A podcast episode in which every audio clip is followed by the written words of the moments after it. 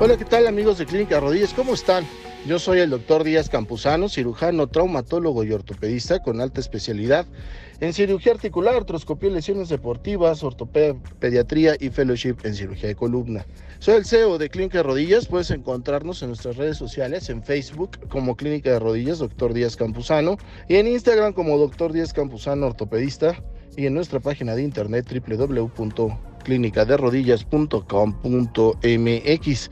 Quiero agradecer a la agencia digital X360 por ayudarnos a estos podcasts que yo no conocía, ¿no? Algunos temas interesantes que esta agencia de, de mercadotecnia, la cual te recomiendo ampliamente, bueno, pues me ha facilitado. Yo no sabía que México era el segundo país que más podcasts escucha en el mundo, en el mundo, solo por abajo de China, imagínense, wow. Esto sí me sorprendió. Yo pensaba que eran otro tipo de países como Estados Unidos que está en el lugar como 16 o 17 y que además los podcasts que se escuchan en México, la mayoría, y esto me sorprende aún más, son como de cultura, como de acervo. Esto quiere decir que, bueno, pues temas de novela política, algunos literarios, podcasts como este que hablamos de temas especializados y bueno, en segundo lugar ya se encuentran los de entretenimiento. Yo juraría que los más afamados sean de entretenimiento. Entonces, eh, la agencia digital www.x360.com.mx, gracias por acercarme a este tipo de tecnología. Nuestros podcasts los puedes encontrar en Spotify y en Google Podcast. Ya estamos eh, viendo a ver si podemos aparecer en, en Apple, ¿no? Ahí en esa marca tan afamada para los que no tengan en cuenta en Spotify. Y bueno, pues eh, el tema del día de hoy, un tema interesante, es una opinión muy personal, es un podcast de autoestima, de autoayuda, porque acaba de pasar el examen nacional de residencias, eh, eh, a mi parecer el examen más difícil que en la vida de un médico puede sustentar. No creo que exista otro igual, y eso que les estoy hablando, que obviamente pues pasé por el examen profesional, modular ECOE, me parece que se llama ECOE o algo así, es ya ah, fue hace muchos años que lo presenté, eh, en el cual, bueno, pues tienes que defender una tesis y luego te pasan a módulos, no recuerdo cuántos eran, eran varios, unos ocho, y te metes y hay una computadora con una radiografía, ¿no? Y está el sinodal ahí viéndote. Y, órale, escríbele ahí, aquí está el caso clínico. Entonces, si no manches, o sea, soy esto, pues, bueno, vengo de ser estudiante de medicina, o sea, bueno, pues veo esto, veo aquello, y con los síntomas, pues creo que es esto. Y, y te ponen casos clínicos, maniquíes, o sea, te ponen un montón de cosas. Y bueno, pues ya de ahí un examen teórico, obviamente, el escrito normal de opción múltiple. Y pues ya de ahí eres doctor, eres médico general. Y después viene el examen nacional que, eh, bueno, hay muchas confusiones, ¿no? Apenas platicaba con alguien acerca de lo que es el nacional. Y cuando dicen pasé el nacional, incluso muchos estudiantes de medicina piensan que sacaron seis y pasaron. Y si sacas seis ya vas a ser residente. No, no, papito, no. Hay 100 lugares. Pasar significa que te quedaste dentro de esos 100 lugares. Puedes sacar 6, 6, 5 o 7 y no pasar. ¿Me entiendes? Entonces, esta es una competencia por lugares. Solo hay 100 en tu especialidad. Tienes que quedar en, esos primeros 100. Eso significa pasar, no pasar de, güey, saqué 6, pasé el examen. No. No es pasar, soy especialista, es pasé, quedé en competencia entre los primeros lugares y por eso alcancé una plaza. Pero por si fuera poco, no solamente es eso, sino que obviamente si quedas en el lugar 100, en el lugar 90, en el lugar 80, pues no esperes hacer en las grandes ciudades tu residencia, ¿verdad, nene?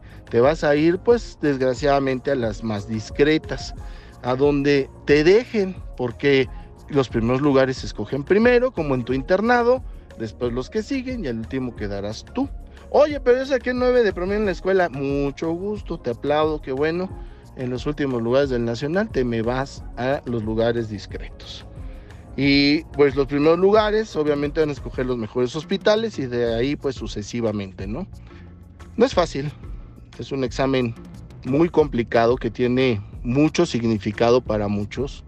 Unos tienen un significado más egocéntrico que otra cosa. Otros es su oportunidad de vida. Para otros es el demostrar a la sociedad y a sí mismos que lo hicieron bien durante la carrera, que le han echado ganas. Y para otros es solamente un obstáculo para seguir adelante porque tienen la vida resuelta.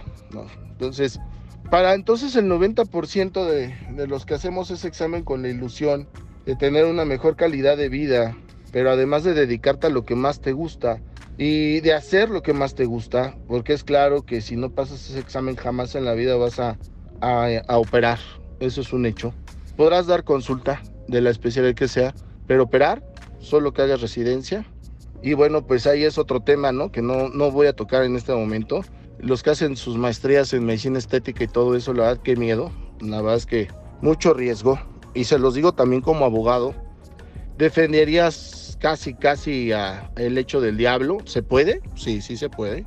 ¿Va a estar en problemas? Lo vas a estar. ¿Te va a salir caro? Sí, sí te va a salir caro. Entonces no sé qué tanto valga la pena ir por la vida arriesgándose a hacer eso. En lo personal, a mi edad sé que soy joven, pero yo ya empiezo a decir este tipo de frases. A mi edad ya no me arriesgaría, ya no, no lo haría. Entonces, definitivamente para entrar a quirófano como cirujano necesitas una especialidad. Necesitas pasar el nacional. Porque ni creas que si te vas a España y haces el MIR y pasas allá y no sé qué y revalías acá, no. La legislación mexicana no te lo permite. ¿eh? Aunque para ahorita digan que sí, que no sé qué, que la fregada, la legislación no te lo permite. Entonces, este podcast va más dirigido a ti porque empecé mal, empecé con lo que todos te dicen. Es dirigido a ti que no pasaste el Nacional de Residencias. Quiero dirigirte estas palabras como, como médico, como compañero, pero sobre todo como ser humano. Y quizá tú vayas a estar escuchando este podcast y digas, claro, tú ya lo pasaste. Claro, tú ya eres un cirujano articular hecho y derecho.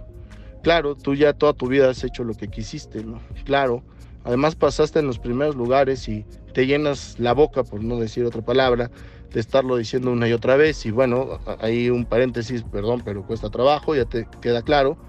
Pero no soy tu enemigo, tampoco soy de los que te va a criticar. Yo estoy aquí en este podcast para decirte que el Nacional de Residencias es solo un gran aprendizaje. Si es la primera, es la segunda vez que lo sustentas, ánimo. Créeme que el hecho de que no lo hayas pasado no eres tonto, tampoco es de que no sirves ni que no sepas. El Nacional de Residencias es un examen hecho para que no lo pases y hecho para que contestes lo que quieren que contestes y a veces no es lo correcto o está a debate o podremos sustentar muchísimas cosas, pero pues eso no se puede en un examen. Tienes que quitarte ese chip y ponerte el chip de obedecer. Tienes que saber obedecer. Quizá ese es el gran problema que tienes ahorita, que tienes toda la razón, doctor. Tú puedes argumentar las respuestas, claro que sí, muy probablemente en el hospital te diríamos, sí, pues sí, tienes razón, porque aquí está la evidencia, pero en el examen no.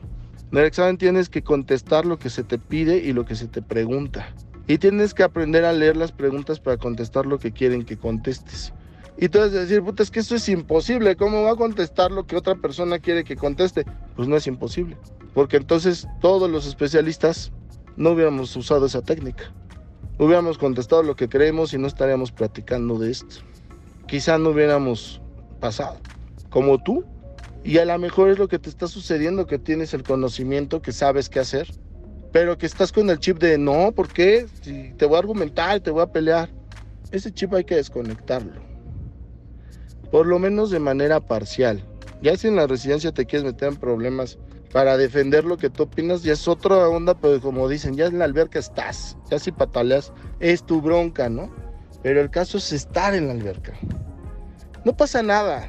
No pasa nada, tienes que producir, consigue un buen trabajo, haz ejercicio, estudia de nuevo, vuelve a empezar, vuelve a agarrar tus apuntes, critícalos. En este periodo, entre octubre, noviembre y diciembre, estás en el mejor periodo para descansar. Yo me agarraría todo octubre en no volver a ver un libro. Nada, nada, yo leería de otra cosa, lo que sea menos medicina. Me conseguiría un trabajo, eso es un hecho que a mediano plazo me permitiera estudiar bien, de manera adecuada, que seguiría produciendo, ¿no? Seguiría teniendo obviamente money. Y yo creo que en noviembre y diciembre me dedicaría solo a revisar sin estudiar, a revisar mis apuntes. Cómo los hice, están bien estructurados, limpios, este, no tienen anotaciones, les faltó algo, me dio flojera el cansancio, me ganó. Esa crítica esa auditoría que tú te vas a autorrealizar, te va a servir mucho para volver a empezar. Para que tú, Juan, Cintia, este, Guillermo, eh, Rihanna, como te llames, vuelva a empezar. Porque el éxito se compone de eslabones de fracaso. Y esto es un fracaso y dilo con todas las palabras. Ponte frente al espejo y di, José Manuel, he fracasado, no pude, porque quizá me distraje, quizá no puse el 100%, porque si lo hubiera hecho, yo soy capaz. Tienes que saber eso, José Manuel, soy capaz y lo puedo lograr y lo voy a hacer. Pero ahora voy a resurgir como el ave fénix y voy a hacer todo lo que no hice. Quizá me faltaron horas de estudio, más atención, menos distracciones, más orden, experiencia en saber cómo te preguntan para aquellos que lo hicieron por primera vez. Y ya me di cuenta que me encanta la neuro, me encanta la cardio, pero demerité la epidemiología o demerité la genética y cada pregunta cuenta. He adquirido experiencia y hoy en día sé cómo se comporta ese examen. Vi un montón de personas que fueron mejor que yo. José Manuel, no diste el 110%. Porque la diferencia entre lo extraordinario y lo ordinario es el extra, José Manuel, y tú no lo diste. Tú fuiste un ordinario, que te fuiste a parar con miedo, con dudas, y te hiciste chico. Y eso te va a servir para alzar la cabeza y el pecho y el año que entra nadie va a poder conmigo. Nadie. Y voy a lograr mi objetivo ya no para demostrarle a mis compañeros de generación, a mis papás o a mi primo o a mi tío que ya es especialista, sino a mí mismo, que yo quiero ser y dito especialidad. Yo voy a ser y dito especialidad. Repítelo tres veces. Mírate al espejo. Ahí hay un triunfador que en este momento está guardado. Hay un triunfador que en este momento está aprendiendo. Porque sin esto, ¿cómo triunfarías? Si no conoces las mieles de la derrota, ¿cómo conoces el éxito? Y te vas a levantar y vas a ver el suelo y vas a alzar la cabeza y vas a decir al final, ya no me da miedo caer, porque conozco y vengo del suelo. Y ahora voy al cielo al éxito. Yo confío en ti. Soy el doctor Díaz Campuzano. Ánimo, doctor. Esto no se acaba hasta que quieras que se acabe. Ánimo. Adiós.